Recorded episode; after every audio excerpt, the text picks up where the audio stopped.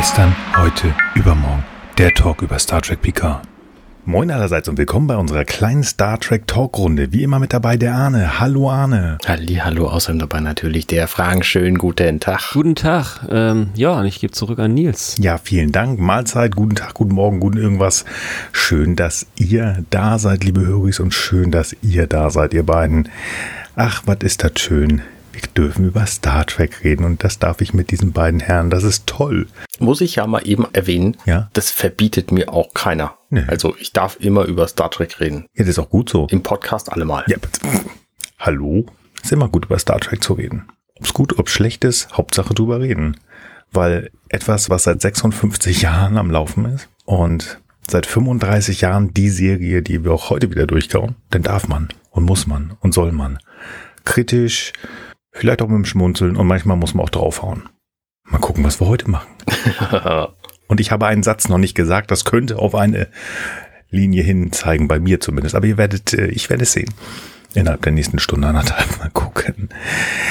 Gibt es Neuigkeiten bei euch beiden? Lieber Arne, hast du etwas zu erzählen? Nö, eigentlich nicht. Ich bin immer noch wahnsinnig spielebegeistert. Ich freue mich übrigens, aha, doch, das kann ich erwähnen. Ich freue mich über den wiederkehrenden Livestream eines sehr berühmten Twitchers. Ähm, der spielt nämlich die Monkey Island Reihe gerade durch und das ist einfach mega lustig dazu zu gucken. Das kann ich auf jeden Fall empfehlen. Der heißt, äh, äh, wie, wie hieß der noch, Frank? Äh, genug zocken.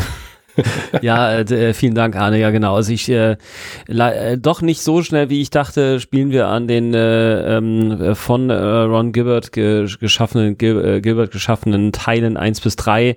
Wir sind immer noch äh, im Ende von Teil 1 zur Zeit dieser Aufnahme. Äh, wir haben uns gesagt, ja, wir haben jetzt 20 Jahre auf Teil 3 gewartet, dann äh, kann man auch noch ein, zwei Wochen warten und äh, dafür dann im Kontext sein, die Folgen, äh, also die bisherigen Teile auch richtig äh, genossen zu haben. Wen es interessiert, einfach bei Twitch mal reingucken. Ich bemühe mich da Termine einzutragen. Äh, ähm, und ähm, ja, ansonsten irgendwie über, über Twitter oder irgendwas. Und ähm, ja, ansonsten gibt's das irgendwann bei YouTube. Ja, und das ist auch das, was ich dann zu sagen habe und das war's. Das ist schön. Spielen Monkey Island kenne ich. Das war die Nummer mit dem Affen, dem mehrfachköpfigen und so, ne? Lange ist's her. Frechheit, ich habe das mal für ein iOS-Gerät gekauft und wollte wieder spielen und das gibt's, ist, war dann weg. Ich kann das nicht wiederbekommen, das finde ich frech. Hm, egal. Was gibt's bei mir Neues? Eigentlich wollte ich es nicht machen, aber ich tue es doch. Ich bin im Umzug. Macht keinen Spaß. Aber gut, irgendwann wird's vorbei sein. Ich finde es ja gut. Also äh, immer das gleiche Shirt, das war einfach auch irgendwann mal dran. Ich freue Ja. mich, dass du jetzt diesen Schritt gewagt hast. Dann Ja, ja, es war gar nicht, es war gar nicht so einfach da rauszukommen, aber die Kettensäge hat's dann doch gemacht. Hat ein bisschen gekribbelt. Aber es ist ja noch nicht Ostern, das heißt, Duschen ist noch nicht dran. So. Genug der Spaßigkeiten. Das ist Wir haben- heute.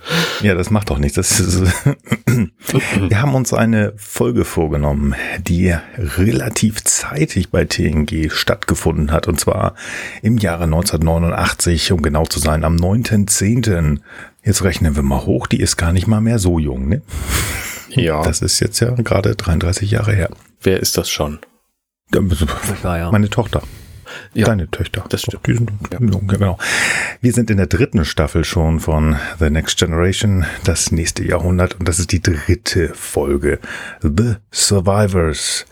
Die Überlebenden von Rana 4 hat man daraus in Deutschland gemacht und die kam am 17.07.1992.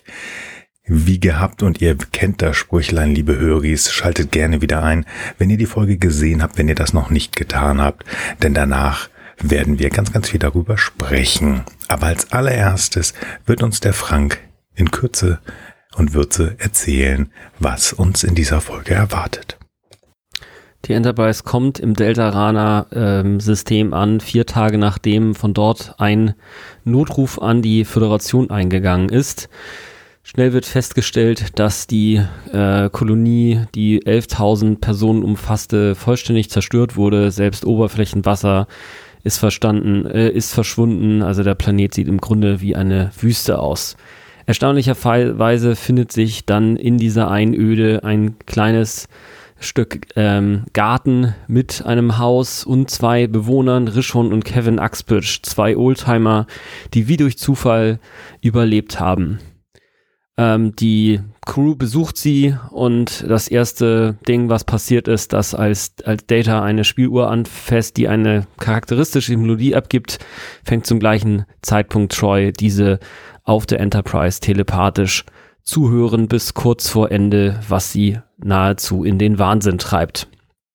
Die Uxbridge wollen trotz wohlmeinender Evakuierungsversuche ihre Heimat nicht verlassen. Im Orbit wieder angekommen, wird die Enterprise von einem gigantischen Flaggschiff einer unbekannten Rasse in Empfang genommen, ähm, im Prinzip nur mit geringer Schadkraft angegriffen und aus dem System gelockt. Picard wird misstrauisch. Nach Befragungen ähm, der beiden Überlebenden wird klar, dass ähm, Uxbridge sich, also Kevin sich geweigert hat, äh, beim Kampf der Kolonisten gegen die Unbekannten äh, mitzuwirken, was er, er zwar nicht glaubt, dass die das haben wissen können, stellt es aber dennoch als eine mögliche Erklärung äh, für die, das, das Verschontsein der beiden sozusagen in den Raum. Letztlich wollen sie nicht, wieder nicht evakuiert werden, obwohl sie jetzt erfahren haben, dass äh, das Schiff zurückgekehrt ist. Ähm, sind also ihrer Meinung fest und äh, als die Enterprise erneut im Orbit ist, wird sie umso aggressiver angegriffen. Ähm, diesmal sind auch die Schilde anschließend weg. Ähm, dennoch ist es so, dass die Enterprise das, äh, die beiden wieder besucht und Picard hat mittlerweile eine Hypothese, ähm, Sie vergewissern sich ein drittes Mal, ob die beiden nicht mitkommen wollen, was sie wieder ablehnen, als äh, Picard ihnen offenbart, dass sie nur dann gehen könnten, wenn entweder das Schiff verschwunden wäre oder die Uxbridge tot wären, tritt genau das ein. Als sie wieder im Orbit sind, greift das Schiff nicht etwa die Enterprise, sondern das Haus der Überlebenden an und lässt sich anschließend von der Enterprise mit einem Schuss erledigen. Nach kurzer Zeit erscheint wie aus dem Nichts das Schiff, äh, äh, das, der Garten, das Haus der Überlebenden wieder auf. Ähm, Picard beamt die beiden Überlebenden nun an Bord und nach einem kurzen Dialog offenbart sich Kevin Uxbridge als ein sogenannter Doubt, ein Wesen, das beliebige Formen annehmen kann und unsterblich ist. Er hat sich vor 50 Jahren in Rishon verliebt und ist eigentlich notorisch pazifistisch, hat sich also geweigert, gegen diese Unbekannten, die dann hier als Hassnock entlarvt werden, zu kämpfen. Äh, hat sie versucht, äh, in die Irre zu treiben, was sie wohl nur noch aggressiver gemacht hat. Letztlich hat sich seine Frau auch dem Widerstand angeschlossen und alle starben, bis auf er. Und als dann aber die Zerstörung sozusagen seiner Heimat, der, der Frau, die er als Mensch geliebt hat, vor ihm war, ist er quasi doch verrückt geworden und hat durch im Grunde einen einzigen Gedanken die Hassnox vernichtet. Nicht etwa nur das Schiff, sondern alle Hassnox überall im Universum, 50 Milliarden Lebewesen. PK entscheidet, dass Uxbridge in Ruhe gelassen werden soll.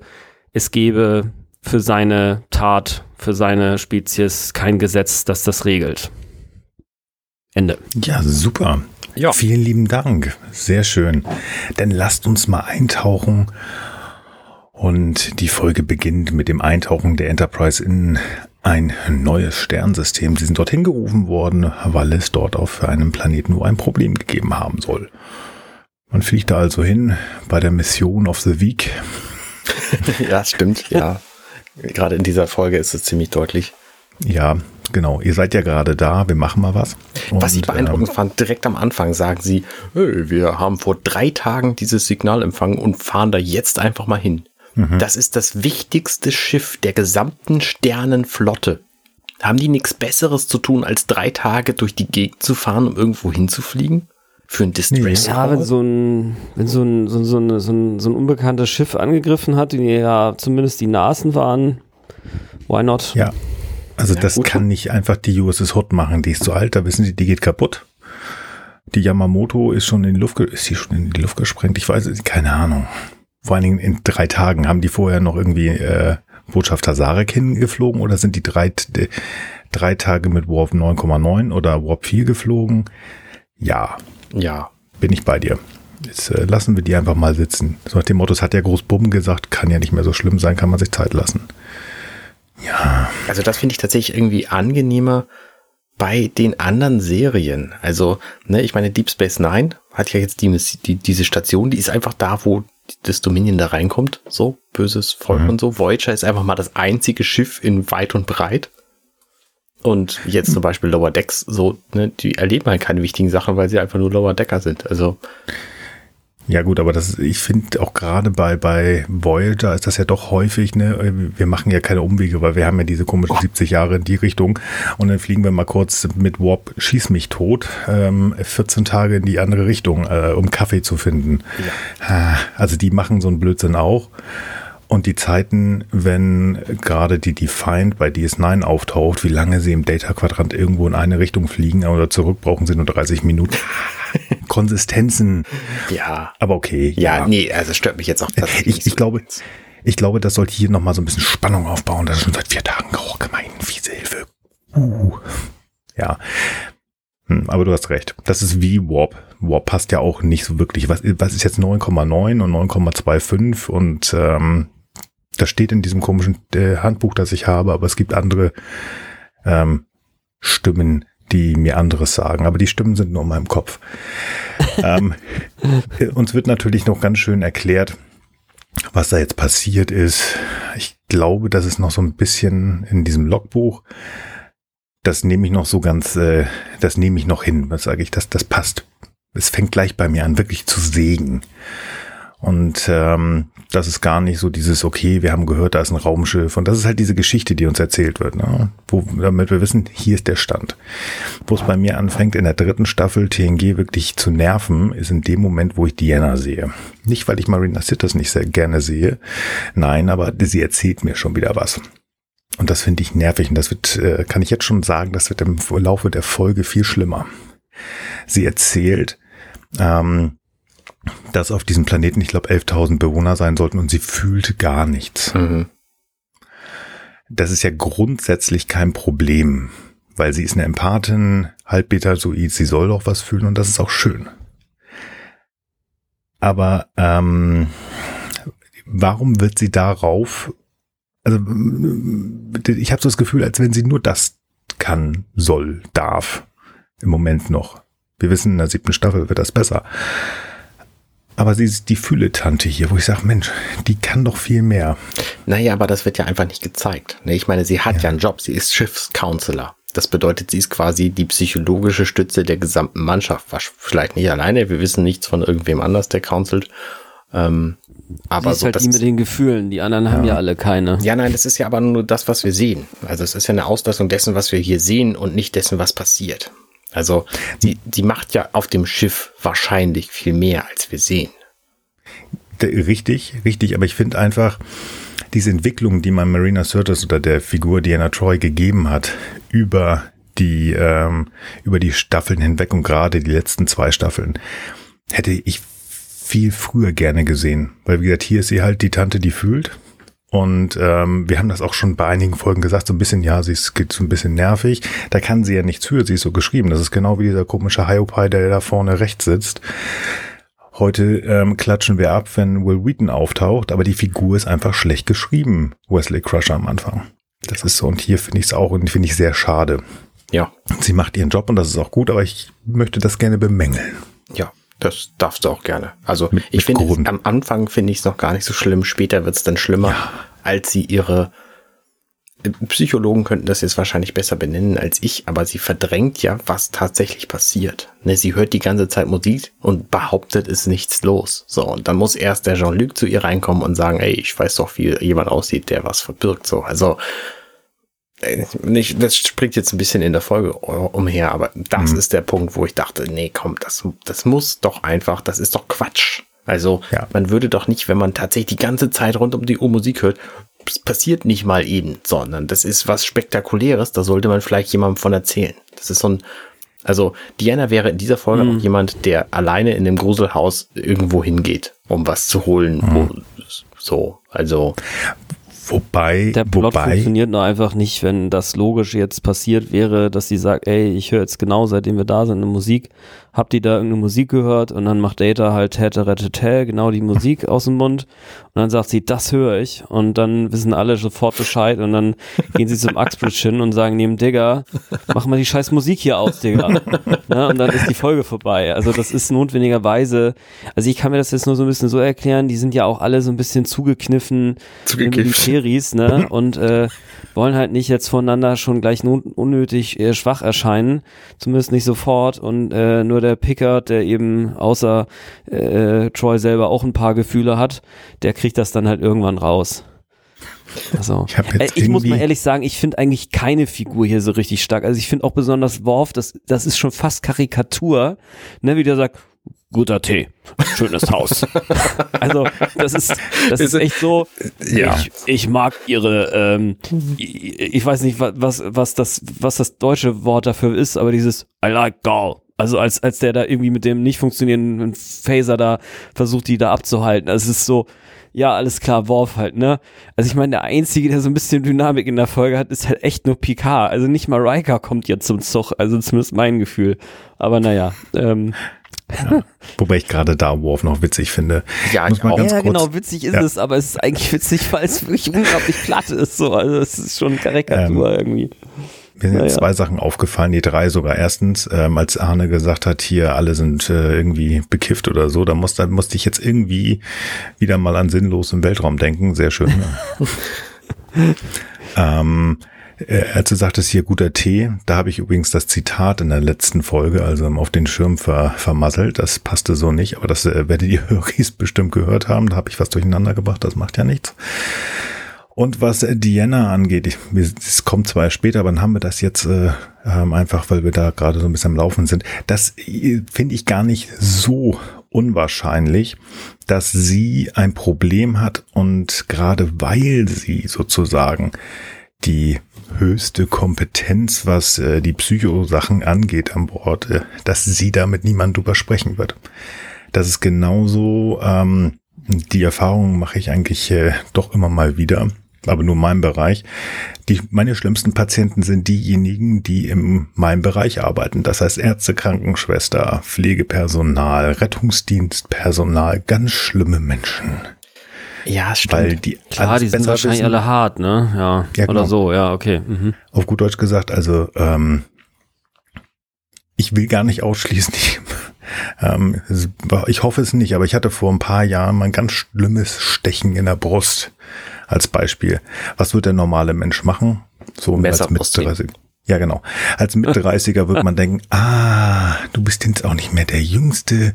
Ruf doch mal einen Rettungswagen, nicht Krankenwagen, Rettungswagen. Unterschied könnt ihr googeln. Vielen Dank. Ähm, dann kommen da so ein paar Hyopies wie ich, die machen EKG, gucken wir weiter. Was hat der Nils gemacht? Nichts dergleichen. Das geht schon wieder weg. Schlau? Nein. Also, deswegen kann ich das noch verstehen. Äh, äh, äh, Jetzt brauche ich aber schon das Fazit noch. Also ist es wieder weggegangen oder bist du gestorben? Ich bin gestorben. Shit. Ja. Also, das ist überhaupt eine Idee. Ich finde, wir widmen diese Folge. Ja. Nein, also wie gesagt, das kann gut sein, ich weiß es nicht. Ähm, aber ich finde es schon verständlich. Ja, Und- diese, diese, diese Berufs-, diese, ich sag mal, Eigenfähigkeitsblindheit, die gibt's ja tatsächlich überall. Und von daher, ja, schon, da hast du so ein bisschen recht, aber ich finde, die übertreibt hier auch. Ja, ja. So allgemein äh, finde ich rein schreiberisch, dass wie, also äh, Stimmen hören, äh, Musik hören, Töne hören, irgendwas, das ist äh, katastrophal, das glaube ich schon. Aber das ist ja schon William Shatner-like, was wir nachher sehen. Ja. Lass uns aber erstmal weitergehen. Wir sind immer noch in so einer Art ja, Einführung. Es ist alles ganz katastrophal, was da los ist. Keiner kann sich so richtig erklären, was da passiert ist. Ähm, es wird gescannt, gemacht und getan und dann darf Wesley das grüne Nadelköpfchen auf dem Planeten finden. Ich finde das tatsächlich ganz witzig. Sie sehen diesen Bildschirm so und es hat ja nur geheißen, da ist eine Kolonie auf diesem Planeten. Ja, Wir wissen über diesen Planeten überhaupt gar nichts ansonsten. Und dann sehen die diesen Bildschirm, das ist halt irgendwie beige-grau mäßig. Und dann heißt es ja 50-fach vergrößern jetzt. Und dann sehen wir so einen Planeten mit so Kratern und der ist beige-grau. Und ich denke mir so, ja, Mond und Mars sehen ziemlich ähnlich aus. Was, was bedeutet das jetzt? Die auf dem Schiff wissen aber sofort, was das bedeutet. Da ist was total Katastrophales passiert und es sollte auf gar keinen Fall so sein. Und ich denke mir so, hä, wieso? Was, was, was wissen die denn, was ich nicht weiß? Und ich vermute, die Schreiber haben irgendwie gedacht, ja Mensch, wenn ein Planet so aussieht, dann kann es da keine Kolonisten geben. Hm. Und das ist so völlig außerhalb meines Denkens, weil ich denke, ja Mensch, wieso denn nicht? Die können doch auch, ich meine, die haben Raumschiffe. Warum leben die denn nicht in so einem Tubensystem oder in einer von diesen äh, simulierten Mars-Versionen? Oder, also, warum ja, sollte denn ein Planet, der so aussieht, ja nicht. der so aussieht? Die äh, wohnen ja alle immer nur auf Klasse M-Planeten. Ja. Ja, aber das kann auch das ist noch zu teuer, da Folgen zu drehen. Verstehe das doch. also ich finde, Tatooine sieht genauso aus. Ja, siehst du, genau das meine ich. Ne, wir haben auch auf der ja, Erde okay. wahrscheinlich Flecken, ja, die ähnlich aussehen. Mhm. Okay, subscribed. Ja, stimmt. ähm, Haken dran. ähm, ja, aber vielleicht hatten sie einfach noch äh, dieses Matte Painting, das sie von äh, Ach nee, es kommt erst am Ende der Staffel, ne? Diese Nummer mit, äh, mit dem Pseudoborg. Verdammt. Ja, also wird ja auch nicht. gesagt, dass das Oberflächenwasser verschwunden ist. Also es gab da wohl mal sowas wie äh, Meere oder, oder, oder Teiche oder irgendwas und äh, die scheinen halt weg zu sein. Also da muss schon einiges an, an Stoff runtergekommen sein, damit halt da mal eben äh, im Prinzip äh, alles Verdampfwasser ist. Also warum das dann nicht explosionsartig runterregnet, ist jetzt nochmal eine ganz andere Frage, aber äh, außer die Atmosphäre wäre auch weg, aber das scheint ja nicht der Fall zu sein, weil atmen können die äh, Mädels und Jungs da ja alle. Was ich auch spannend finde, ist, wenn jetzt diese katastrophale Angriffsgeschichte gerade drei Tage leer, hin, her ist, wieso die da eigentlich wieder Sonnenschein haben und da locker draußen einfach ohne Luftfilter atmen können. Also das hat mich auch sehr, sehr verwirrt. Weil ich hm. sag mal, wenn du schon nur so einen normalen größeren Sandsturm auf dem Mars hast, dann ist da mal monatelang einfach dichter Sand. Mal abgesehen, dass davon, dass da eh kein Sauerstoff ist. Ne, aber bei denen scheint halt so eine nuklearer Winter, das, das gibt's einfach nur hier. Das gibt's da halt nicht. so, ich ja, mach mal kurz den Haken weg bei diesem ein Loch, das ich gefunden habe. ähm, oh. Ich finde das auch witzig, ähm, Arne, du hast das ja schon so angeteasert, so dieses, ah ja, da ist ja diese Kolonie und das sieht komisch aus und das ist alles ganz komisch. Ich finde das auch witzig, dass da wild gescannt wird. Und dann findet Wesley per Zufall dieses Quadrat, dieses Grüne. Ja, ja klar. Das halt Wie der, groß der, der war eine diese, Pixelfehler gewesen, den er gesehen hat. Er hat so genau. ein Auge für. Ich, ich gucke das ja in SD noch immer, ne? Pixelfehler und so. Ähm, das sind 11.000 People gewesen. Jo wie groß war denn diese Kolonie? 400 Milliarden Kilometer. Da muss man auf jeden Fall den ganzen Planeten scannen, nicht nur den Bereich, wo die waren. Ach so, ja, Entschuldigung. Entschuldigung, das, ist eine Frage. abhaken hier, dein, dein Gut, ja, also. der nächste. ja, ich mach das schon, das ist gut. Siehste, kein Problem hier. Nein, ich weiß genau, was du meinst. Also die Kolonie hätte mit 11.000 Leuten einfach so groß sein können wie eine Kleinstadt. Ne? Buxtehude ist größer. Ähm, ja. Und von daher ähm, hätte man einfach nur den Bereich scannen müssen und gewusst, was so Sache ist. Der Planet sieht nicht nach diesem Angriff so viel anders aus, dass man nicht weiß, wo die gewesen sein muss. Okay. Aber ich verstehe schon, dass sie uns äh, zeigen wollten, das ist alles ganz, ganz schlimm. Und deswegen soll Nummer eins da jetzt ja auch runtergehen. Und das ist auch schön. Und ähm, das machen wir dann auch. Äh, wird natürlich, äh, wie sich das gehört, ein nettes kleines äh, wie heißt denn das hier, Außenteam auch zusammenstellen. Was ich spannend finde, wieder mal, ich mag dies zu sehen, und das sind ja auch die Schauspieler, die bezahlt sind, aber es ist ja alles nur die A-Crew, ne? ja, da ist ja, ja kein Redshirt mehr dabei. Kirk hat immer Redshirts mitgenommen. Und jetzt haben wir da den lieben äh, Riker, die liebe Beverly, den lieben Jordi. Ich entschuldige, dass ich stocke. Gerade wo ich Jordi sehe, der sieht auf diesem Bild, das ich habe und das ich gestoppt hat, sieht aus wie die Actionfigur, das die Arne hatte. Das ist ganz ja. witzig. Warp und Data. Genau, also Moment, Moment. Wir haben, ja. du, du, hast es aber nicht richtig gesagt. Du hast den lieben Data und den bösen Worf, hättest du sagen müssen. Der ist noch nicht böse. Nein, der naja, nachher Tee, dann wird er böse. So. grummelig. Grum, grummelig. Mindestens grummelig. Das, der ist damit geboren, das ist so. Das verwechselt sich auch nicht mehr. naja, also ich, ähm, ja, wir sehen dieses äh, super Map-Painting von diesem kaputten Planeten. Ich glaube tatsächlich, das ist irgendwas, was wir nochmal gesehen, schon gesehen haben oder nochmal sehen werden. Ich glaube, bei dem, bei irgendwas, was die Borg kaputt gemacht haben oder wo man noch nicht wusste, dass das die Borg sind. Und dann kommen wir zum Anwesen der Axbridges. Ich finde dieses Haus ganz niedlich. Also irgendwie total abgespaced. Mhm. Diese, diese Form, ganz cool. Ja. Und unsere Crew landet da und ähm, kommen die eigentlich, nee, die gucken erstmal wild rum, wer da so was ist, es passiert nichts. Und dann passiert das, wo ich lachen musste. Ich hatte das vergessen. Ja, Will Riker ähm, läuft in eine Falle. Ich weiß nicht, wie man diese Fallen nennt. Das ist also so eine Schlinge, die auf dem Boden liegt. Die war so ein bisschen versteckt. Er geht da rein. Die löst aus. Bein hoch und dann hängt er an so einer komischen Stange darum. Was musste ich lachen? Ich fand das niedlich. Nicht, dass man diese Stange hätte sehen können, aber gut. Ich habe die Dinger nie so richtig verstanden. Aber ähm, die, diese Szene ist einfach ganz niedlich, wie er da rumbamselt und ähm, die Crew dann da irgendwie, was ist hier passiert? Und Worf guckt schon wieder ganz genoddelig. Und ähm, dann kommen die Axbridges und ja, Kevin, der Herr des Hauses, stellt sie alle zur äh, zur Rede, will wissen, was passiert ist und Will Riker ganz entspannt über Kopf hängend äh, versucht die Situation zu erklären. Ich finde das niedlich. Und noch viel niedlicher wird das dann als Kevins Frau, äh, wie heißt sie noch? Helf mir mal eben schnell. Rishon kommt. Finde ich niedlich. So, hallo, ja, kommt mal rein auf den Tee. Finde ich cool. Mit, ähm, ja. ja, ich, Moment. Kein Problem. Hier, Kevin, Kevin. Ja, der, der, Kevin. der Digger Kevin. Ähm, ja, John Adam.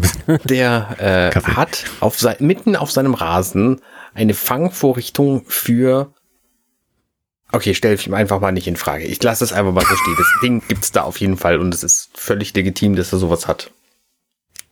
Ja. Der Strich ja. kann man machen. Die Frage habe ich mir auch gestellt. Also, wie gesagt, ich finde die beiden knuffig. Ich finde die knuffig. Aber diese Stange, sagen wir jetzt einfach mal, das verkaufen wir uns als, ich baue hier mal eine Falle hin, weil hier ja äh, ein Riesenangriff war und ähm, ich muss jetzt meine Frau beschützen. Okay, von mir aus. dann Würde ich noch verstehen. Und dann tritt dieser, dieser Riker auf diesem riesigen Rasen, genau auf diese einzige Fläche, wo er dann halt hochgezogen wird. Ja. Ja. Das, das wussten die einfach, dass der da lang geht. Ja, aber ich habe manchmal das Gefühl, manchmal, nicht immer, manchmal das Gefühl, dass Riker seine Intelligenz auch wirklich erst ab der fünften Staffel auspackt. Manchmal ist er ein bisschen doof am Anfang. Der ist aber nicht der, der Einzige, weil der Jordi, der kann ja durch das komplette Haus gucken und sehen, wo die Leute sind. Hm. Kriegt aber den Rasen einfach mal nicht gepasst. Ja, das war das zu nah dran. Das ist eine, Weit, eine Weitseevisor. Ach, eine Weit, ach so. Genau. Ein Weitseevisor. So, Der also kriegt glaube, die Full Functionality auch erst später. Ich glaube tatsächlich, wenn wir auf jeden einzelnen Fehler in dieser Episode eingehen, dann sind wir in drei Tagen noch dabei. Ja, das also, wollen wir auch nicht. Ja, aber es ist halt lustig. Schon, aber es ist, es, ist auch wirklich viel hier drin. Ja, genau. Ich finde, also wir, wir, wir können wirklich mal ein bisschen hüpfen. Ich, ich sag mal, ich finde es aber auch nicht so interessant, dieses, dass sie da halt dreimal wieder auftauchen. Also das, äh, da können wir auch Nein. gerne ein bisschen rüberwischen. So, also wenn, wenn ihr da, macht ihr einfach mal. Das ist auch ein bisschen äh, idiotisch, muss ich sagen, dass der ja. gesamte Plot quasi dreimal vorkommt hier. Ja. Es, ich, möchte, ich möchte das eigentlich, wollte es eigentlich nicht so machen, wie wir es sonst bei den Voyager-Folgen gemacht haben, weil das ja unsere Kernkompetenz ist. Und das ist ja unsere Serie. Ne? Aber ich finde, die muss ich mal einfach jetzt schon mal sagen, aber ich glaube, das kam schon, ich finde die schwierig. Ähm, auch durch dieses, wie gesagt, was ihr gerade sagt, dieses Wiederkommen. Ähm, ich habe noch nicht so, so, so ein paar Sachen, die jetzt in näherer Zukunft mal sind, damit wir mal ein bisschen weiterkommen dass die gastfreundlich sind von mir aus. Dann holt, guckt, geht Data auf diese komische Spieluhr zu. Kann mir mal jemand erklären, also Data äh, packt sich random ein Teil in diesem Haus an. Und das aktiviert jetzt die Nummer mit Diana. Warum? Was wäre, wenn Data was anderes angepackt hätte? Der, der, ich glaube, reiner Zufall. Es ist einfach ich nur. auch. Was hätten die sie dann da gemacht? einfach irgendwas und ähm, das, das hat natürlich jetzt irgendwie ein dramaturgisches Ding, dass das die Musik ist, die wir unten schon mal gehört haben. Aber nur so weiß dann der, äh, der Benutzer, äh, der, der Zuschauer überhaupt, also der Zuschauer dann überhaupt, ähm, dass die Musik von den Axbridge kommt. Ganz genau. Ja, also irgendwie muss die Info ja auch äh, transportiert werden. Ja. So würde ich das okay. mal interpretieren. Ja, gut. Okay, gut, das, das kaufe ich. Dann wissen wir, dass davon ist. Und dann ähm, wird Diana irgendwie jetzt ja gleich anfangen, was zu fühlen. Und dann hat ähm, Kevin, fängt er dann ja an zu sagen, oh, da muss ich was machen und macht das. Okay, alles klar. Dann machen wir diesen Besuch relativ zügig zu Ende. Riker kann natürlich nicht so richtig sie überreden, ähm, weil dies, das Ehepaar Uxbridge sagt, nee, wir bleiben hier unten, ist alles gut, wir fühlen uns gut. Aber Riker ist natürlich ein guter Offizier, sagt, hier, wir sind noch da, weil hier ist ja was passiert, ganz schlimm und so. Wir müssen hier mal ein bisschen untersuchen. Hier ist ja mein Handy, äh, mein Kommunikator. Mhm. Ruf mich an. Wenn die da rumfliegen, also finde ich spannend, wie weit die Kommunikation doch läuft, aber das ist auch gut. Ja, dem Chef muss natürlich jetzt äh, erzählt werden, was passiert wird. Und jetzt fängt dieser Arc von Diana so ein bisschen mehr an. Es geht ihr nicht gut, sie hört ihre Musik.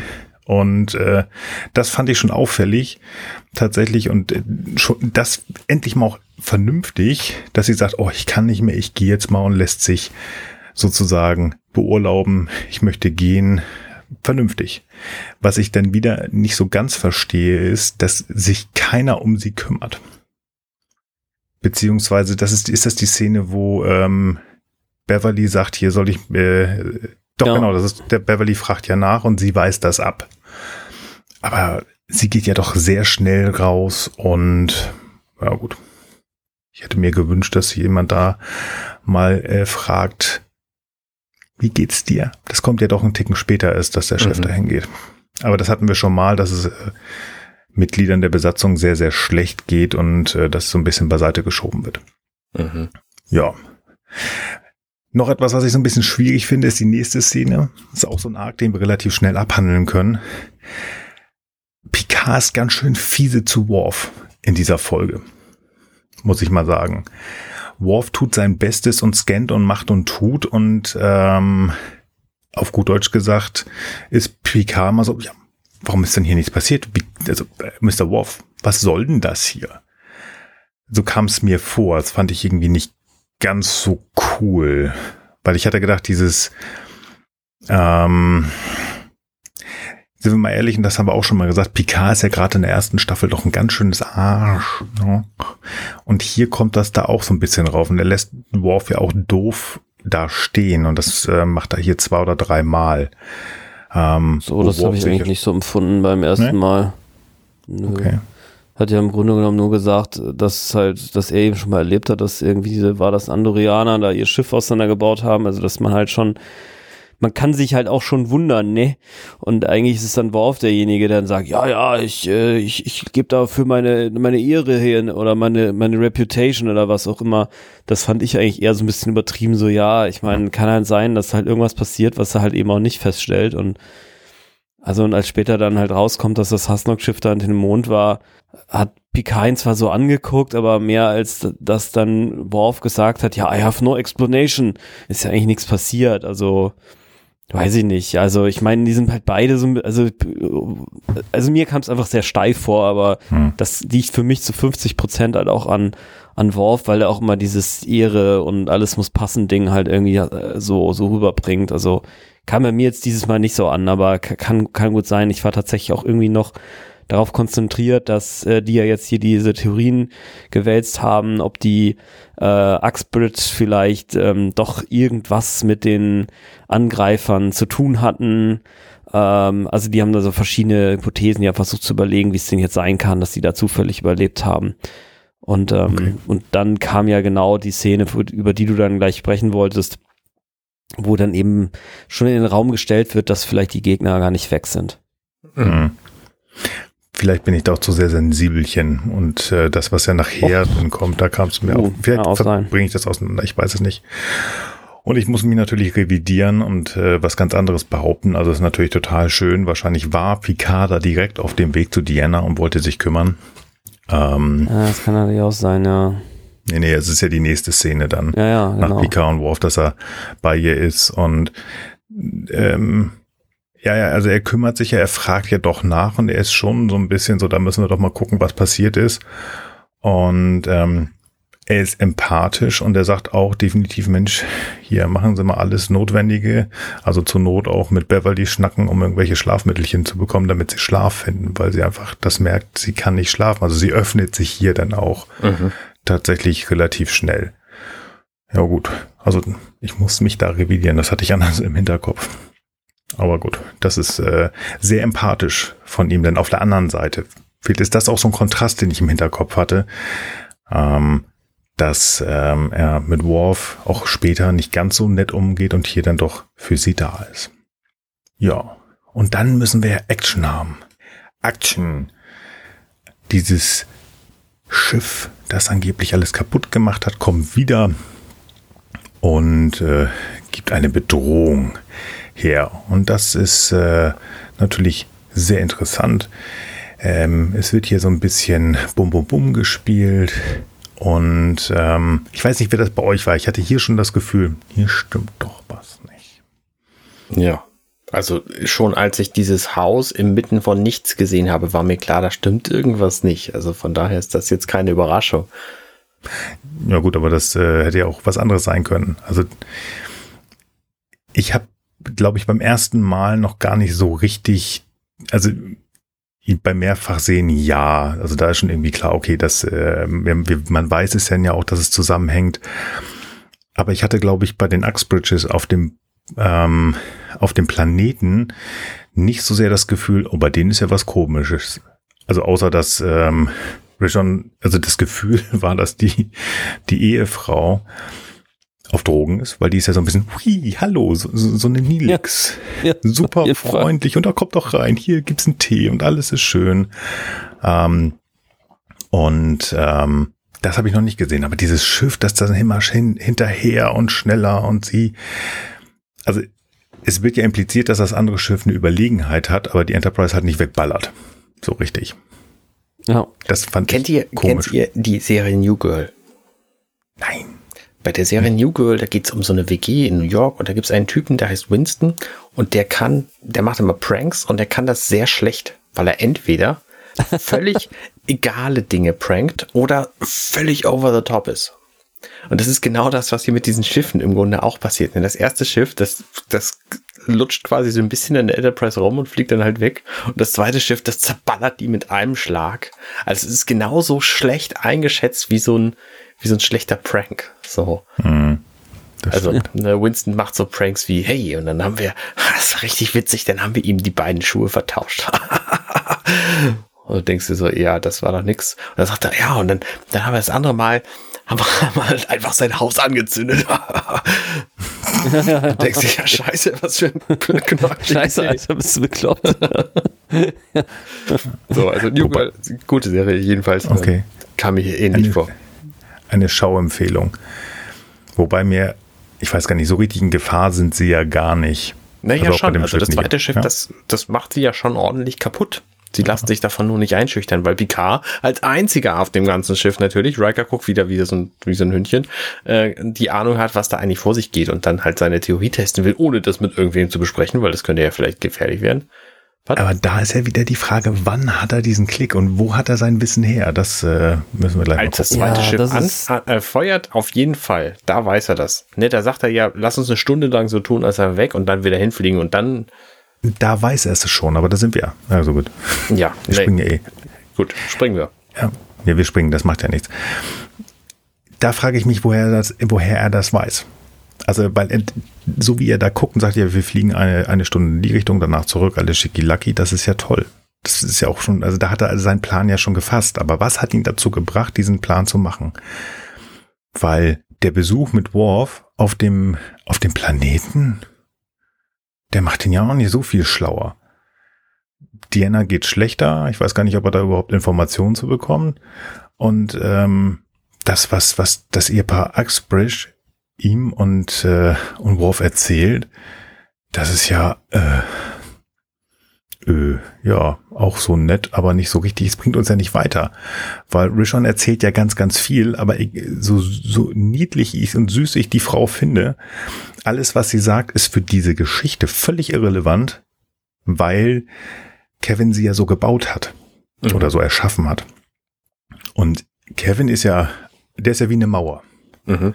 Übrigens finde ich das ähm, grandios, was äh, John Anderson heißt er, glaube ich. Ja, John Anderson.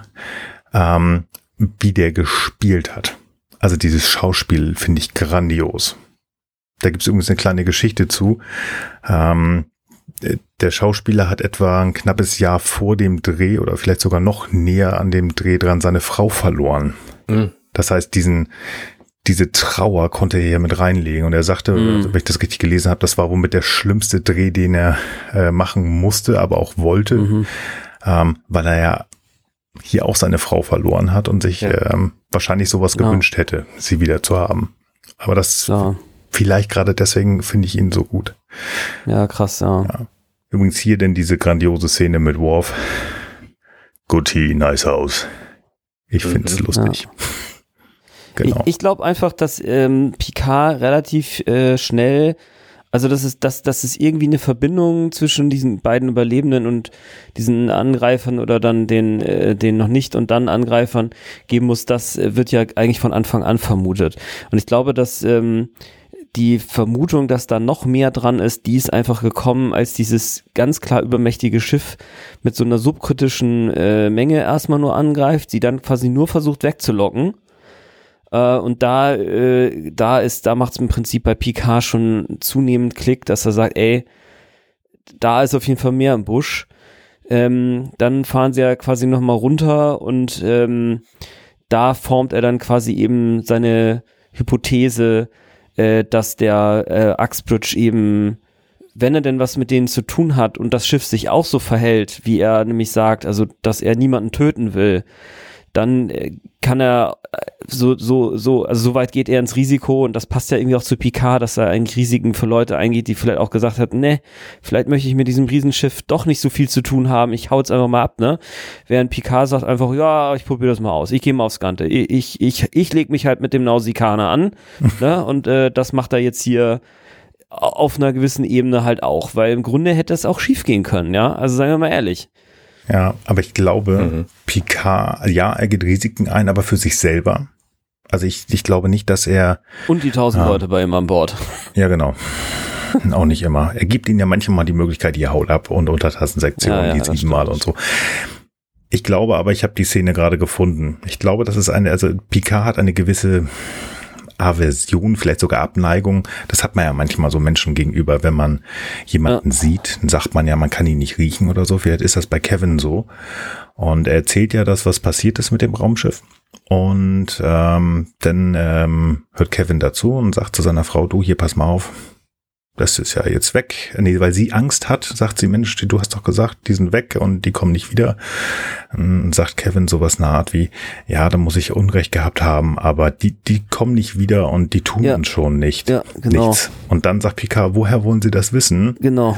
Ähm, und ähm, er antwortet darauf, naja, also, oder wie wollen sie das wissen, dass die nicht wiederkommen? Sagt er, ich weiß das nicht. Aber ich mag es auch nicht, meine Frau ängstlich zu sehen. Also auch mhm. eine sehr, sehr abgeklärte, zügige, vielleicht auch logische Antwort.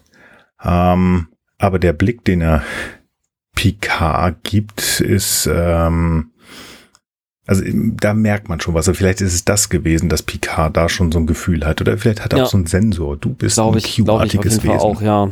Mir fiel es gerade nicht ein, aber als du es gesagt hast, das ist auf jeden Fall auch der Moment, wo ich dachte, da hat es bei Picard noch mehr Klick gemacht als vorher schon. Ja, glaube ich auch. Ja. Und dann vielleicht die, die Geschichte, wie Kevin erzählt, was da passiert ist. Und er gibt ja auch nicht viel Informationen zu den Angreifern heraus. Ja, vielleicht ist es das. Okay, dann äh, nehme ich das einfach mal so hin. Jo, die Geschichte geht weiter. Diana geht's ganz schlecht. Äh, Beverly kann sie zwar beruhigen, aber der, der Kopf arbeitet weiter. Also sie hört auch in diesem Komark, dass sie, glaube ich, liegt, noch immer die Musik. Ähm, ich glaube, jetzt kommt das Raumschiff das wieder angegriffen, genau. diesmal mit doppelter Energie. Die Schilde fallen aus. Äh, diesmal schießt die Enterprise eben auch zurück und äh, lässt sich, glaube ich, diesmal dann von dem Schiff aus dem System jagen. Aber das hält sie, wie gesagt, nicht davon ab, äh, dann nee, äh, eben doch zurückzufliegen wieder. Ist das nicht die Nummer schon fast, wo, kommen Sie da schnell zurück oder ist das schon die Stundennummer, Arne? Nee, das ist die Stundennummer jetzt. Das ist die Stundennummer, ne? Da hat er seinen Plan schon gefasst, dann kommen ja. sie ja zurück. Ja. Er beamt direkt wieder runter. Mit Worf. Ähm, mit so, Worf, oh, Mensch, sie haben gar nicht erwartet, uns wiederzusehen. Was soll denn das jetzt hier? Wieso, wieso haben sie das nicht erwartet? Das ist hier Tee und so. Mhm. Man hätte wieder leckeren Tee trinken können. Namen das Tee. Genau. Jedes Mal gibt's Tee. Und ähm, er hat halt Einmal am seinen, Tag gibt's Tee. aber auch leckeren äh, heißen Kaffee. Aber er hat halt seinen Plan. Kaffee, Und- äh, Tee. Und der Plan ist relativ äh, einfach. Und das verstehe ich jetzt, was du vorhin meintest. Das ist ja gefährlich. Er sagt so, ja, pass mal auf. Ähm, die werden immer wieder kommen und die werden erst wiederkommen, wenn ihr hier getilgt seid. Weil äh, die Bösen, die haben nicht 11.000 Kolonisten platt gemacht, sondern nur 10.998. Das reicht denen nicht. Die kommen bestimmt wieder. Äh, tschüssi, wir sind da wieder weg. Tüt, tüt. Ist so. Ähm, das Raumschiff kommt natürlich direkt nach dem Hochbeam wieder. Es gibt Bum Bum Bum, aber diesmal nicht auf die Enterprise, sondern Dixon Hill hatte recht. Das Haus von den Uxbridges wird zerstört und da wird lange, lange gewartet. Ähm, Picard darf mit Riker noch mal ein paar sinnige Worte reden, weil keiner versteht, was äh, Picard da jetzt gemacht hat. Der ist sehr in sich eingekapselt. Naja, und man muss noch eins dazu sagen. Die Enterprise darf das Hasnok-Schiff mit einem Schuss zerstören. Ne? Das also erstmal, also, also Picard gibt sozusagen den Uxbridge so die Aussicht, erst wenn ihr tot seid oder das Schiff weg ist, können wir hier weg und oh Wunder, passiert beides. Das Hasnok-Schiff bringt erstmal nur den Garten, macht den Garten platt und danach sind sie zufällig, die sind, ach, dann haben die einfach keine Schilde. Das wusste einfach keiner von denen, von den anderen, dass man auch Achtern angegriffen werden kann. Und deswegen sind sie da einfach, das, das war einfach ein Konstruktionsfehler. Und deswegen ist da im Prinzip dann einfach sofort Feierabend gewesen. Nee, und da sind sie natürlich super äh, äh, ähm, misstrauisch und dann, nachdem sie da eine Stunde warten, machen sie sich dann auch nicht die Arbeit, gleich wieder runter zu beamen, sondern beamen die beiden quasi direkt hoch im Tanz, glaube ich sogar. Oder so ähnlich. Ich will mal ganz kurz, bevor Sie die hochbeamen, äh, die Art und Weise, Die die kam, mal wieder nach vorne ziehen, finde ich mich Ja. schwierig. Ähm, entwickelt sich da, wissen wir. Aber hier ist er, ex ich meine, er ist der Captain, er kann ja auch machen, was er will, dafür ist er, ist er da der Chef, das ist auch in Ordnung. Aber er hat seit sonst immer seinen, seinen, ich wollte gerade sagen, seinen runden, äh, seine runde Tafel, die, ähm, diese schöne Lounge, wo er sich mit seinen Kumpels da trifft und sagt, Mensch, hier Meinung, was habt ihr hier für die Ideen, was wollen wir denn jetzt machen? Und hier entscheidet er Sachen, was er k- machen kann, aber ich finde, es passt so gar nicht zu ihm, zumindest zu dem Picard, den ich im Kopf habe, der so gar nichts erklärt. Deswegen kommt ja Riker zu Ja. ihm Finde ich auch. und selbst das, was er Riker sagt, ist ja, das ist so erste Staffel Picard. Ähm, führen durch Vorsprung. Finde ich total letzten. Sag ihm doch, du pass mal auf, ich habe die, die und die Idee gehabt, ich bin ein Risiko eingegangen. Ähm, mal gucken, ob es geklappt hat. Das wäre cool gewesen. Das, das soll, soll ihn jetzt sehr mysteriös zeigen, aber mh, ah, ich weiß nicht. Finde ich irgendwie komisch. Wird sehr erste Staffel mäßig. Aber da hast recht. Die Uxbridges werden auf die Enterprise-Brücke direkt gebeamt. Ich habe mal gelernt, dass es diese komischen Beam-Geschichten sonst immer ganz schlimm sind. Und eigentlich müssen erstmal alle immer erst zum Transporterraum 3 laufen. Aber diesmal hat das wieder mal geklappt. Sehr gut, hat funktioniert. Weil das ist, das weiß ich, ich habe das Buch gelesen. Die sind eigentlich erst in Transporterraum 3 gebeamt worden und dann direkt weiter auf die Brücke. Das ist nicht ein. Mhm. So. Ähm, ja, und dann wird eigentlich äh, über doch relativ lange Zeit erzählt, was denn jetzt passiert ist. Picard erzählt, was er denkt. Er hat natürlich recht, er konnte die komplette Geschichte weitestgehend erklären. Kevin erklärt das Ganze dann nochmal ähm, und sagt auch, ja, okay, Sie haben recht, ich habe auch Ihre Counselor hier äh, verhext und macht das alles wieder heile. Ähm, das tut mir auch leid. Und dann erklärt er nochmal das, was Picard schon erzählt hat. Hier, pass mal auf. Ich bin ausgeflippt, nachdem die meine Frau getötet haben, die ähm, heldenhaft hier kämpfen wollte für die Kolonie und habe ich sie alle platt gemacht. Und er hat nicht die alle platt gemacht, die da waren, die Husnock, sondern alle, alle, alle, alle, alle überhaupt existierenden. Da war jemand ganz schön grässlich böse. Da möchte ich gleich nochmal drauf zurückkommen. Ja. Denn äh, Frank, du hast das schon gesagt, ähm, effektiv ähm, lässt Picard ihn denn ja ziehen. Nach dem Motto, mach mal, was du willst. Ich weiß gar nicht, was ich mit dir machen soll. Du bist ja so ein übermächtiges Wesen. Und ähm, dafür haben wir kein Gesetz und wir wissen nicht, was wir damit machen sollen.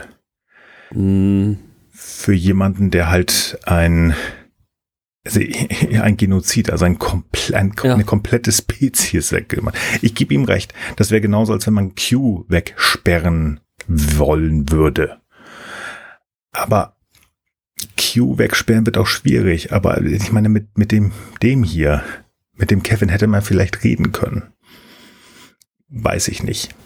Finde ich, ich möchte mit ihm nicht tauschen. Ja, ich fand's auch schwierig, weil er sich ja auf der einen Seite auch versucht hat, als so besonders moralisch halt darzustellen, ne, weil er halt eben eigentlich niemanden was zu Leide tun wollte und ähm, dann auf einmal so eine so eine super krasse Übersprangshandlung macht. Also das äh, das ist ja so ein bisschen auch irgendwie der Twist hier ähm, oder oder einer der Twists und ähm, ja, ich fand es auch erstmal komisch, dass Picard da sagt, ja, dafür haben wir kein Gesetz. Äh, genau, habe ich auch gedacht, ja, äh, Genozid, Digga. Und ähm, ja, klar, man kann ihn vielleicht nicht einsperren, ähm, aber gerade weil er ja sich als besonders moral, ist, er ist ja eben nicht wie Q. Weißt du, Q ist ja auch so, I don't give a damn und äh, im Zweifel verknacke ich halt die Menschheit eher noch, obwohl ich auch schon selber genügend Mist gebaut habe. Ähm, so, ne? Und, und, und da hätte man ja vielleicht schon mal sagen können, ja, sag mal, wie ist denn das hier? Kannst du die Hassnox vielleicht auch mal wieder erschaffen oder vielleicht mal irgendwas anderes dann äh, Gutes machen oder äh, oder was machst du denn jetzt überhaupt oder wenigstens dann mal irgendwie so eine Sonde aufhängen in dem System, dass da bitte nicht nochmal wieder jemand hinfährt oder man schickt da nur die bösen Jungs hin. Also das ist alles so, also da, da ist relativ wenig Austausch über ja so eine moralische oder auch psychologische Dimension, die das haben könnte, also die mich zumindest immer, also ich sag mal, es ist eine der Folge, die ich als eine der ersten Folgen überhaupt gesehen habe, als ich Star Trek gesehen habe, und habe mich da immer gefragt, warum warum ist da nicht, also jetzt, als ich sie dann später nochmal gesehen habe, also als ich das erste Mal gesehen habe, fand ich sie super, später habe ich dann immer gedacht, wieso ist da nicht auch ein bisschen drüber geredet worden?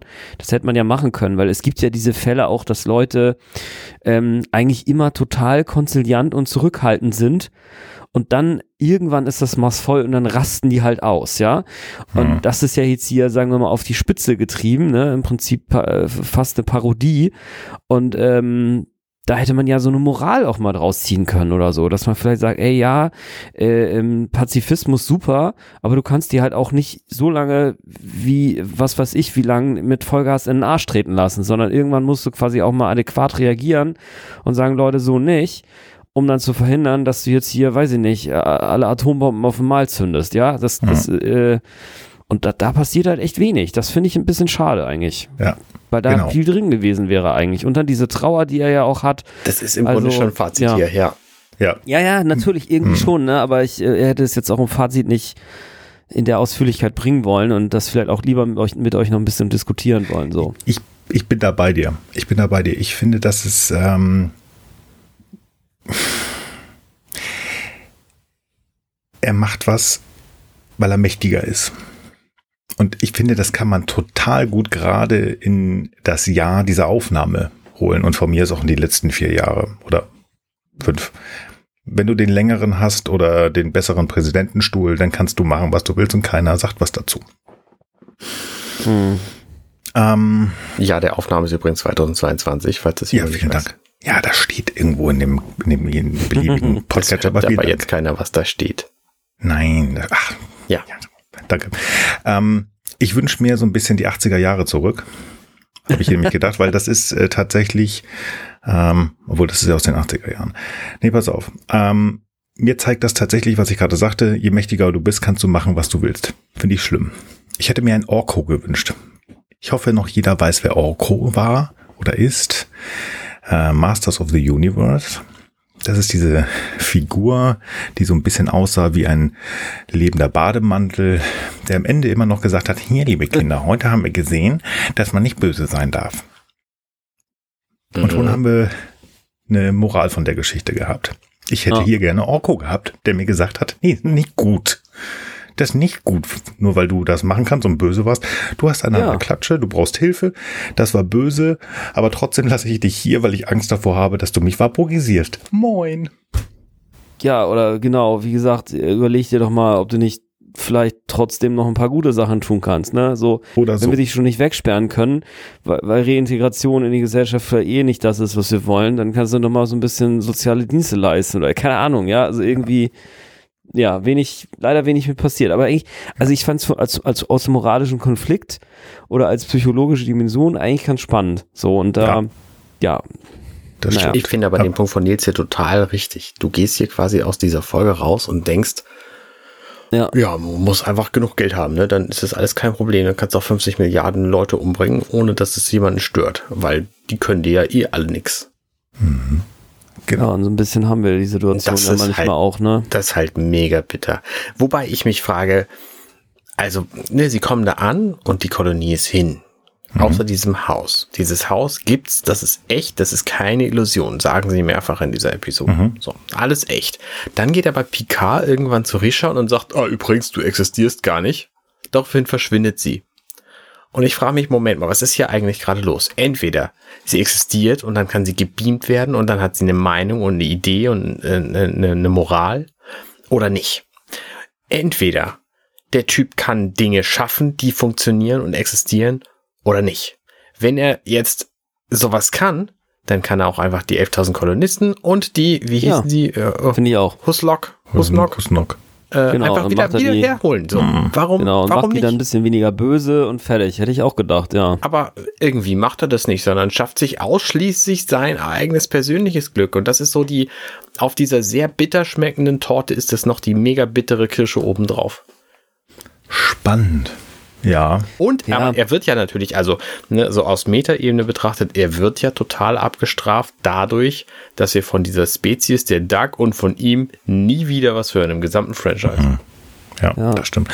Wobei, man hat schon andere Spezies bei Lower Decks gesehen, die wiedergekommen sind, von denen man das nicht gedacht hatte. Das stimmt. Ja, Wer weiß. Genau, also meine Hoffnung war eigentlich auch mal, dass die noch mal, dass, dass es nochmal wieder auftaucht, weil ich fand, das hat schon irgendwie mysterious und ich fand halt diese Perspektive, dass sie halt, dass zumindest er jetzt hier als Vertreter ja doch so eine moralische Grundhaltung irgendwie halt hat, mit der er dann zwar irgendwie in der, in der, in der größten Not nicht richtig klargekommen ist, das hätte ich eben schon eine interessante Perspektive gefunden. Also auch gerade wenn meinetwegen die Q mal wieder anfängt, total auszurasten und dann kommt vielleicht der, der, der Dog dazwischen und sagt halt, ey, ähm, so nicht, ja. Ich bin auch allmächtig und äh, ich habe zwar schon mal Mist gebaut, aber ich weiß halt, dass es Mist ist und was du hier machst, ist auf jeden Fall auch scheiße.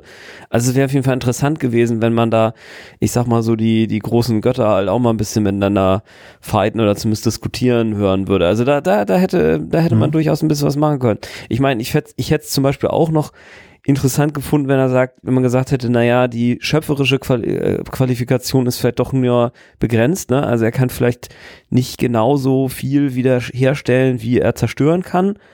Ähm, aber ich sehe es genauso auch wie Arne. Also warum hört er jetzt genau an seiner Grundstücksgrenze auf? Ja, das ist schon sehr spießig, würde ich mal sagen, ja, im, im, äh, in der schwächsten Art. Also e- eher schon so ein bisschen egozentrisch oder wie man das nennt, ja. Ich Ja. finde find den Gedanken echt total interessant. Ich finde den echt interessant. Ich möchte jetzt einen Aufruf starten, liebe Höris. Ich möchte, dass ihr alle, Mike McMahon heißt er, glaube ich, ne, Arne? Der Schaffer und Macher von Lower Decks. Ich finde, wir machen, wir nerven den jetzt einfach mal. Wir wollen, dass die Geschichte von Kevin Uxbridge weitererzählt wird.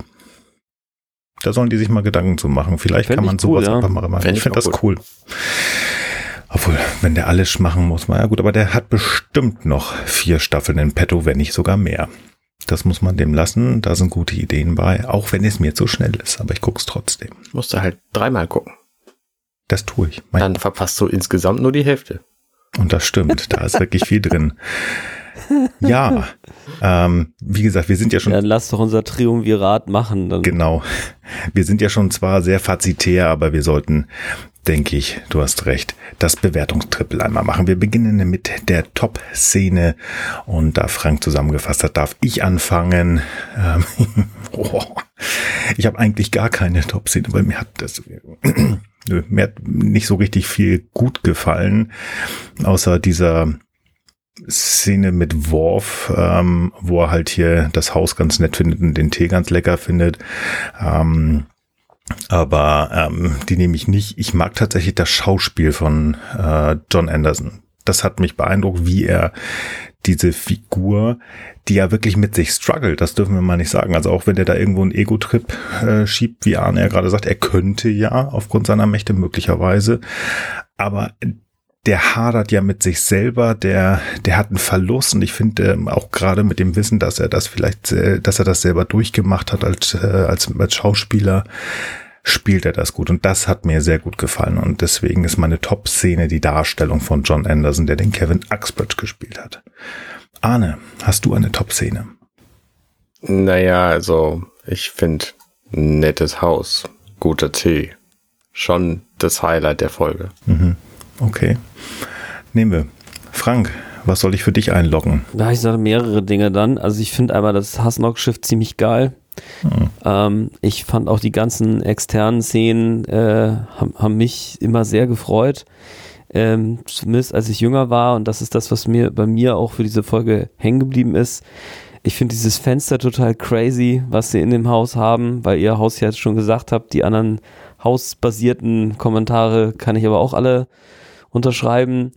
Ähm, und ich fand halt dieses, dieses, äh, also ich habe auch dieses Mal wieder beim Schauen so dieses Gefühl von so einer, so einer kleinen Mystery-Erzählung gehabt. Die ist halt vielleicht nicht so gut gelungen, aber bei mir hat das irgendwie trotzdem funktioniert, dass ähm, auch wenn man jetzt, auch wenn das Ganze eher durch Charakterfehler und vielleicht eine nicht so ausgehobene Story und am Ende ein psychopathisches, letztlich doch noch nicht emotional ganz reifes, übermenschliches Wesen zustande kommt, äh, hat es mir doch irgendwie wieder Spaß gemacht, das zu gucken. Und äh, wie gesagt, das Schauspiel äh, von, von dem Uxbridge-Darsteller, das hast du ja auch gesagt, fand ich halt mega. Genau, also das sind so die drei Sachen, die mir jetzt einfallen würden. Mhm. Mein Hi ein Highlight, ein Highlight habe ich tatsächlich doch noch. Ja, gerne. Ich finde es einfach ganz fantastisch, dass dieser typische äh, 90er Jahre Glanzstoff, der Dianas Kissen ziert, auch zusätzlich den Sessel in dem Haus der Uxbridges ziert. Das finde ich ganz, ganz beeindruckend. Also 90er Jahre durch und durch die ganze Episode. Die haben den äh, gleichen äh, Ausstatter. Ja, den gleichen Flop. Replikator. Oder eher, dann ist es der gleiche Ferengi-Händler. Flop, Flop-Szene. Ich fange an. Wow. Ich habe ja nicht so richtig eine Top-Szene gehabt. Ähm, ja, ich habe schon zu dieser, dem Diana-Arc was gesagt, den mag ich nicht so richtig. Also es, wie gesagt, es liegt nicht an Marina Sirtis, absolut nicht. Aber ich finde das so ein bisschen drüber Shatnerhaft ich, äh, ich hatte mir mal aufgeschrieben, hier gibt's irgendwo so eine Szene, wo Data unbedingt zeigen muss, dass er ein Androide ist. Ja, ja, muss das denn sein? Ich weiß es nicht. Du bist ein Androide, aber muss das nicht jedem auf die Nase binden? Du willst doch menschlich sein. Nee, ich mag tatsächlich, ähm, ich mag nicht, wie Picard auf die, auf die Lösung kommt. Mhm. Also wir haben jetzt eine Szene gefunden, wo wir sagen, ja, aber wir biegen uns das möglicherweise auch gerade wieder hin. Das war so ein, also das ist ja nicht mal ein McGovern oder sonst was gewesen, sondern er hat es aus dem Hut gezaubert. Mhm. Aus seinem, seinem Dixon Hills Hut und er hatte keine Indizien, kein gar nichts gehabt in meinen Augen. Und das war so, okay, hier. Und dann behält er seine Idee für sich und läuft alleine. Man, du hast da eine, eine Crew, die hochkompetent ist, tolle Leute, die gut Tee trinken können und Riker guckt auch mal ganz nett und so und äh, nutzt die doch und äh, nimm die in deinen Plan mit rein. Und das fand ich sehr schade zu sehen tatsächlich. Ähm, und das, das ist die, es geht auf die Mitte, na gut, also Anfang der dritten Staffel, aber ich meine, eigentlich hat man, müsste man sagen, man hat sich gefunden. Ende der dritten Staffel war der Zenit da ist äh, Angriffsziel Erde, ähm, beziehungsweise hier Best of Both Worlds 1 und 2. Also das ist, hat geknatscht.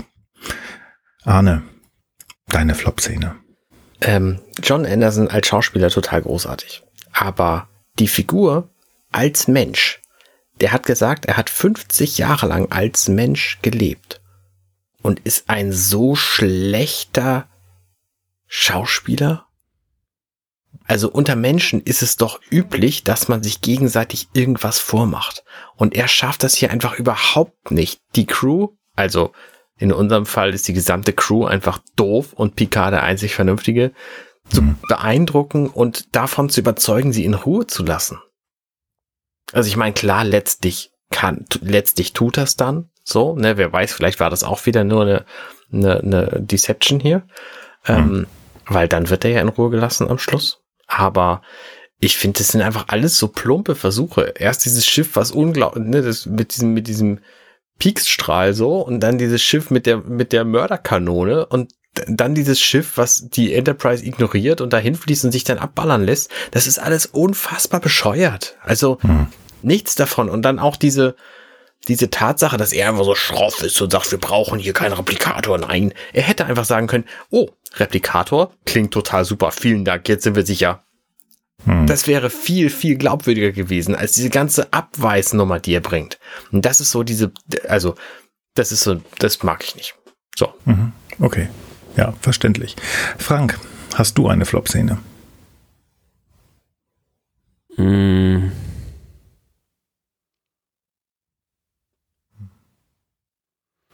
Nicht so richtig. Also ich fand die Szene mit äh, Data auch so ein bisschen albern, dass er da uns das erzählen muss, aber das war halt in den 80ern halt cool. Ich weiß es auch noch, dass ich das damals auch cool fand. Es hat sich einfach geändert, weil Maschinen einfach so, so, so irre komp äh, kompetent geworden sind. Ähm, man weiß einfach, dass Datenbanken alles speichern. Man wundert sich auch nicht mehr darüber, dass äh, Algorithmen Tiere und alles erkennen und Kunstwerke schaffen. Ja, das sind Sachen, die man vor drei, acht Monaten noch nicht konnte, beziehungsweise vor sieben Jahren. Und deswegen, ja, kann ich eigentlich, ich finde so richtig kacke an der, an der Folge eigentlich nix. Ja, das Bin musst echt du auch komplett nicht. komplett anders diesmal. Das musst du auch nicht. Und das ist auch schön so. Ja. Fazit. Es klingt bei mir natürlich durch. IMDb sagt 7,7, kann ich nicht verstehen. Kann ich nicht verstehen. Diese Folge ist, die Punkte haben wir, wir haben schon ganz viel gesagt, wir waren schon vorfazitär und da habe ich auch schon ganz viel gesagt. Ähm, die rangiert bei mir auf Maxia-Ebene. Also das ist, ich finde die extrem langatmig, sie erzählt mir nicht, sie macht Töpfe auf, aber die Farbe wird in meiner, für mich persönlich nicht mehr durchgerührt geschweige denn an die Wand gebracht. Und da ist so viel Farbe in diesen Töpfen mit dieser Figur drin, wo man einfach sagt, ey, da könnte ich ein schönes Gemälde mitmachen. Was passiert im Nachhinein mit äh, Kevin Uxbridge? Ähm, was wäre, wenn Picard gesagt hätte, hier, pass mal auf, ich hole mal meinen Kumpel Q, der stellt sich hier hin und wir stellen dich jetzt vor Gericht. Wird nicht passieren, weil Q wird sagen, wo ist das Problem? Ähm, aber da wäre was drin gewesen. Und da ist wirklich, ja, das ist Raumschiff Enterprise, also die Kirk Enterprise Raumschiff äh, Mission der Woche Gedöns, aber da ist ja teilweise in diesem salzsaugenden Monster mehr drin gewesen und haben da mehr rausgenommen, weil das salzsaugende Monster die Frau gespielt hat, die Pille McCoy geliebt hat. Nee, die fällt bei mir leider, leider durch. Arne, dein Fazit. Also, ich fand sie tatsächlich beim Gucken gar nicht so schlimm, beim Analysieren aber dann schon, weil mir beim Gucken aufgefallen ist, ich wusste beim Gucken halt noch nicht, worauf es hinausläuft. Wenn man die Folge von hinten aufrollt, dann ist es alles irgendwie nicht ganz stimmig. Von vorne äh, passt es aber schon irgendwie zusammen, finde ich. Also da, da sind so ein paar Unstimmigkeiten drin, die mir aber beim Gucken, beim ersten Gucken, also beim erneuten ersten Gucken jetzt neulich, äh, nicht so aufgefallen sind. Ne? Also die Falle auf dem Rasen, völliger Quatsch, aber ne, ähm, dass er so schroff ist und dass es deswegen nicht funktioniert, sein ganzes Manöver, ja, okay, gut, ne? Er ist halt auch nur ein Mensch, so ähm, dass er die Leute nicht wieder zurückgeholt hat, da war die Folge schon längst vorbei, als mir das eingefallen ist. Also tatsächlich die Folge beim Gucken fand ich okay. Mir ist halt aufgefallen, dass sie irgendwie immer, immer das Gleiche erzählt, so, das hatte ich das Gefühl, die gehen, die sehen irgendwas, dann gehen sie auf den Planeten, dann sehen sie wieder irgendwas, dann gehen sie wieder auf den Planeten, dann sehen sie wieder irgendwas, dann gehen sie auf den Planeten und zwischendurch kommt immer Diana, die irgendwelche Musik hört. Es ist immer furchtbar und es ändert sich aber auch nichts für die ersten drei Iterationen und dann plötzlich ändert sich alles und dann ist alles wieder gut. Ähm, also ich fand sie ein bisschen, bisschen iterativ, die Folge. aber auch nicht furchtbar beim Gucken. Jetzt nur so, wo ich drüber nachdenke, nicht so doll. Mhm. Okay. Das ist schön. Oder ja, mittel, ich nenne es mal mittelmäßig. Frank, was sagst Ja, du also, dazu? Wie gesagt, ich sehe das echt ganz anders. Ich bin da echt total bei IMDb. Ich finde es halt echt eine super Folge. Ich finde, es geht um Trauer, es geht um Betrug, es geht auch um Selbstbetrug, es geht um ähm, es geht um Reue, es geht ums Überreagieren, ähm, äh, es, es geht um so eine, so eine Detektivgeschichte und das ist ja dieses Iterative, das ist halt nicht mehr so modern, ne? Aber man geht halt hin und hat halt quasi immer noch einen Baustein extra. Und das ist das, worüber sich dann ja quasi auch Picard diese Hypothese aufbaut und dann eben zunehmend sicher wird, dass zumindest der Enterprise selber keine Gefahr droht. Dass das vielleicht trotzdem irgendwie unverhältnismäßig ist, das haben wir ja auch besprochen und das sehe ich auch so und das ist aber auch, wie gesagt, wieder Picard, zumindest für mich. Ähm, alles im Allen finde ich, also auch gerade noch zusammen mit dem Schauspiel, ähm, ähm, was äh, finde ich, äh, du Nils ja auch nochmal gut erklärt hast, warum das jetzt vielleicht so gut gelaufen ist, ähm, ist das für mich also eine, eigentlich eine der, der besseren Folgen, ähm, die, die Star Trek zu bieten hat ähm, also TNG und ähm, ja, äh, ich, ich äh, finde es halt irgendwie so krass, so dieses von, du hast da diese alten Oldtimer und die wirken halt so ein bisschen schroff und er wirkt schon die ganze Zeit so ein bisschen traurig hinzu. Alter, der Typ hat einfach mal eine ganze Spezies ausgelöscht. Wie krass ist denn das bitte eigentlich so? Und, ähm, und dann, weil er im Grunde genommen eigentlich aufgrund seiner, seines übermäßigen Pazifismus ist, wie gesagt, eigentlich nicht zur Gewalt in der Lage war. Und dann gelingt ihm nach hinten raus, seinem Ideal überhaupt nicht zu entsprechen. Ne, und wird dann im Grunde genommen zum Gegenteil, also eigentlich zum absoluten Monster. Und ich finde, das ist schon eine, das ist einfach eine krasse Story. Und äh, dann habt ihr natürlich noch angebracht, was ich finde auch stimmt, was ja heute vielleicht, klar, äh, laufen jetzt unsere Mächtigen nicht rum und töten Leute, aber die haben halt schon einen komplett anderen Stand zum Rechtssystem. Rechtssystem. Das hat man jetzt nicht so weit ausgeschlachtet. Deswegen hätte mich auch immer, haben wir auch schon besprochen, interessiert, was passiert wäre, wenn Q und der sich getroffen hätten, was vielleicht ja auch nochmal passieren würde. Also schon von der Story selber, auch von dem Unterhaltungsgrad, den ich dabei erlebt habe, sowohl damals als auch heute, wie auch die Perspektiven, für mich eigentlich einer der besten Folgen, also besseren Folgen. Und ich muss noch dazu sagen, es ist eine der ersten Folgen, die ich als Start in Star Trek überhaupt gesehen habe damals, so als siebenjähriger Lausbub. Und ich fand einfach die Außenansichten und äh, wie dann äh, wie dann Data sagt, 40 Megawatt Positronenenergie, damit werden sie dann beschossen. Das hat mich einfach mega gehypt. Also da war ich Hm. für, äh, da war ich einfach für Raumfahrt, Astrophysik, äh, Naturwissenschaften allgemein. Im Grunde, da war ich schon verloren. Ja, da war schon klar, dass ich das irgendwann studieren würde. Einfach nur, weil das so geil war. Und ich fand in der Folge auf jeden Fall auch, dass, alter, Data weiß einfach alles auswendig. Wie krass ist das denn?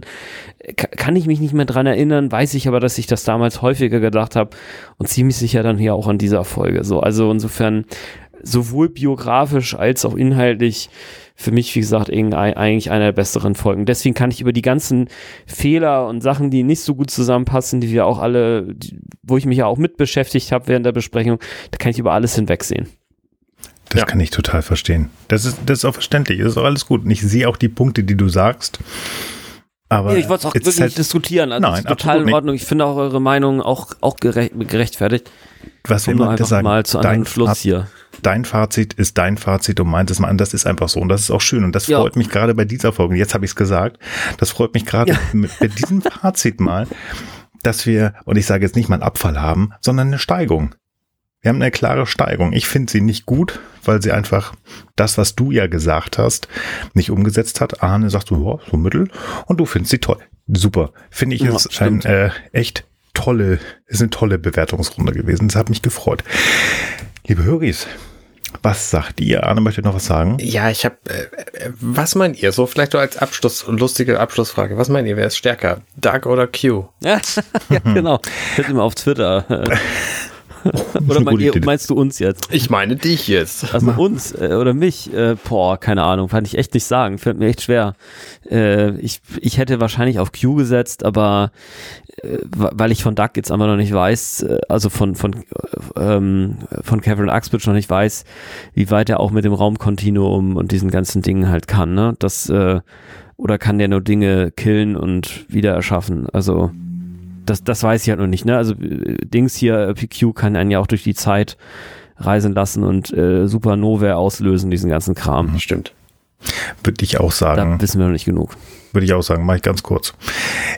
Er wirkt sehr, sehr mächtig, der Kevin, aber irgendwo eingeschränkt. Und wenn das nur durch, durch, sein, durch, durch sein Schmerz ist. Und Q ist einfach, der ist, Punkt. Oder war, wie wir jetzt ja wissen. Gut. Liebe Höris, wir haben eine Steigung in der Bewertung. Wo steht ihr denn auf dem Anstieg zum Fazit, das der Frank hatte, also bis zum Top. Sagt uns das gerne auf unserem Discord-Server, auf unserer Webseite ghu.compendion.net oder bei Twitter at gesternhu.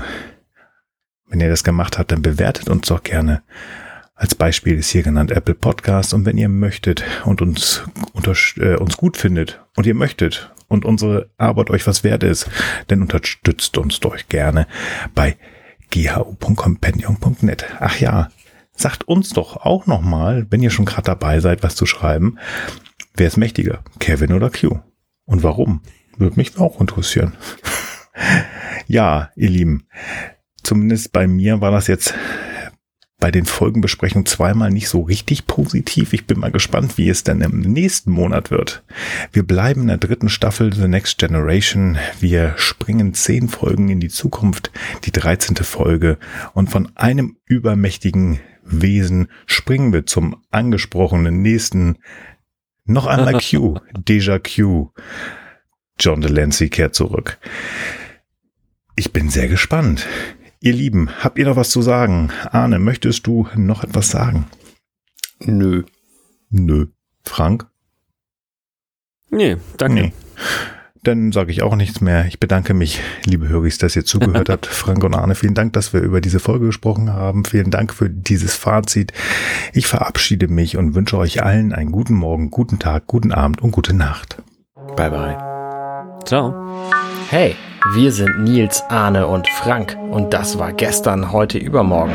Wenn euch dieser Podcast gefällt, dann unterstützt uns doch ein wenig. Mehr Infos dazu findet ihr auf ghu.compendion.net.